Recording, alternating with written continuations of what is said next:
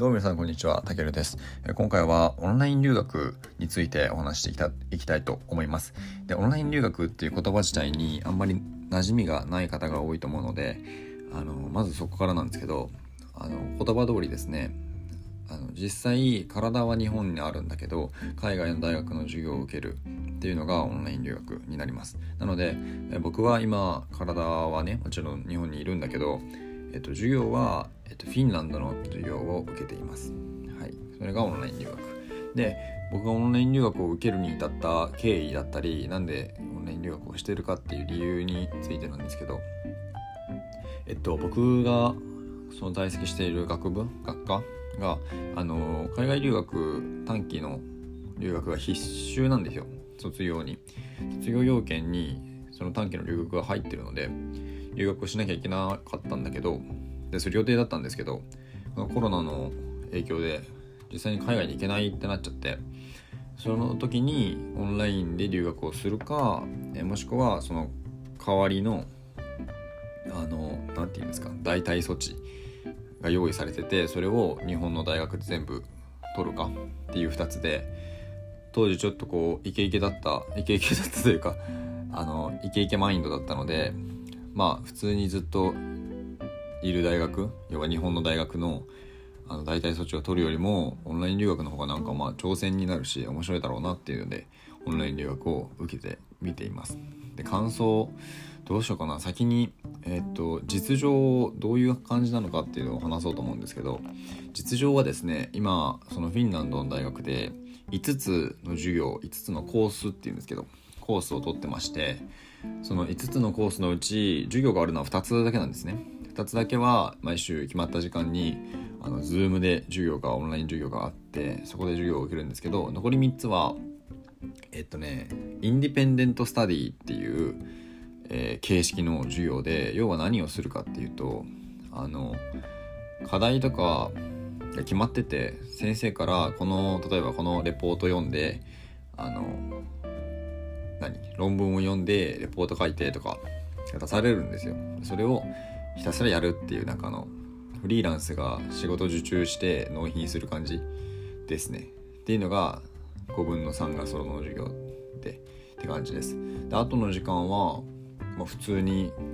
日本にいるので、まあ、アルバイト行ったりとか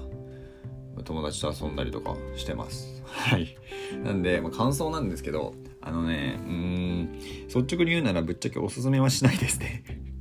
あの ま僕が行ってる大学がその授業が少ないっていうのもがいっちゃんでかいんですけどあのなんでそもそもこんなことが起きたかっていうと学校を通して留学をするので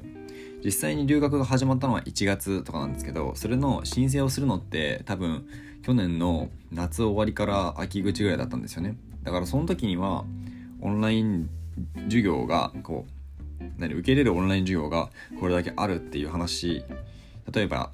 オンライン授業受け入れるのが10個あるって聞いてたのに実際その秋口から1月になってじゃあいざ授業を受けるってなったらコロナの影響でそのカリキュラムとかいろいろ変わっちゃって受ける授業が授業がガッて減っちゃったんですよね。っていうので今このざまです。このざまになっちゃってるのであのおすすめはしないですね。まあ、僕はあの4年で大学を卒業したかったので今オンライン留学を選んでますけどそういうのがない限りはぶっちゃけ今はあの我慢すべきかなって思います。コロナが収束して海外行けるようになってからで全然いいのかなと思います。はい、でオンライン留学のメリットとデメリットを簡単に話すんですけどメリットはやっぱりあのオンラインで授業が少なくてとはいえ英語と英語を使う時間？英語と触れ合うというか触れる英語に触れる時間は増えるので多少やっぱそういう語学力英語力っていうのは伸びたのかなと思います。でオンライン授業でその現地の学生とか同じ留学生の子とかとディスカッションしたり同じ授業に参加したりコミュニケーションを取る機会っていうのがあるのでそこで何て言うんですか？その海外の学生とのコミュニケーションだったりちょっとしたこう異文化交流とかそういうのを学べたりっていうのはメリットかなと思いますだけどデメリットとしてはまず時差が大きい場合は厳しいですね。僕フィンランドなんですけどフィンランドは日本との時差7時間とかなんで、まあ、言うてあの大丈夫なんですよ。深夜12時を回ることはないので大丈夫なんですけどこれが例えばアメリカとなってくると僕の友達にアメリカにオンライン留学してる子いるんですけど本当に深夜とか早朝に授業を受けたりするのでやっぱりきついなと思いますね。あとは友達ができません。やっぱりオンラインなんで友達ができないんですよ。友達もできないし友達作ろうとも思わなくなるんですよね。だってどうせ4ヶ月なりそこらで終わるしオンラインだしみたいな。授業の時間しか交流がないので友達を作るのがちょっと難しいところがありますね。あとは授業が少ないケースがあります。これは大学によるのであるんですけど僕のとこは授業少なかったんでそこは注意点かなと。はい。なんでその今からオンライン留学を考える人っているか分かんないけど一応経験談としてあの注意点を共有しておくと時差まず時差はやっぱ考えるべきだと思いますね。自分やっぱりねどんだけあの言うても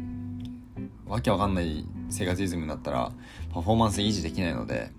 睡眠時間を確保できる確保できるような時差のとこだったらまだオンライン留学できるかな。あとは取れる授業。授業がちゃんとオンラインで提供されててそれを受けれるってことがその担保できてる環境じゃないとちょっと厳しいのかなっていうふうには思いますね。はい。ぐらいかな。まあおすすめする人オンライン留学をおすすめする人なんですけどどうしても今留学しないといけないっていう人。今留学しないと他にチャンスがないっていう人はオンライン留学でもいいのかなと思います。だけど留学をしたいけど別に今じゃなくていいっていうんだったら今する必要ないし絶対にコロナの収束とか海外に行けるそのタイミングまで待って実際に行った方がいい。やっぱりあの留学したことある人もない人も想像すればはなんとなくわかると思うんですけどやっぱり留学の価値とか醍醐味というかっていうのは授業だけじゃないんですよね実際にそこの国に住んでそこの現地の人とコミュニケーションを取りながら生活を実際にするっていうのがやっぱそっちの方から得られるものが多いんですよね。アメリカの大学の授業を受けるだけじゃなくてアメリカに住んでで友達を作るなりなんなりして一緒にご飯行ったりだとかなんだとかするっていうのがやっぱり大きいんですよね。なのであのオンライン留学はその点本当に学校の授業を受けるだけなので得れるものは少ないっていうのはあの実際ぶっちゃけたとこそうなので気をつけた方がいいかなと思います。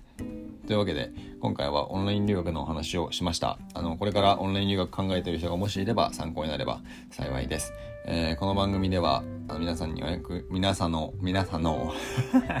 皆さんのって言っちゃった。皆さんのお役に立てるような情報を発信しています。特に今学生の方だったりとか英語学習をされてる方とかはぜひ聞いていただけると幸いです。えー、Twitter もやってますので、ぜひそちらのフォローもよろしくお願いします。ということで、お相手はたけるでした。最後までお付き合いいただきありがとうございました。えー、また次回お会いしましょう。バイバーイ。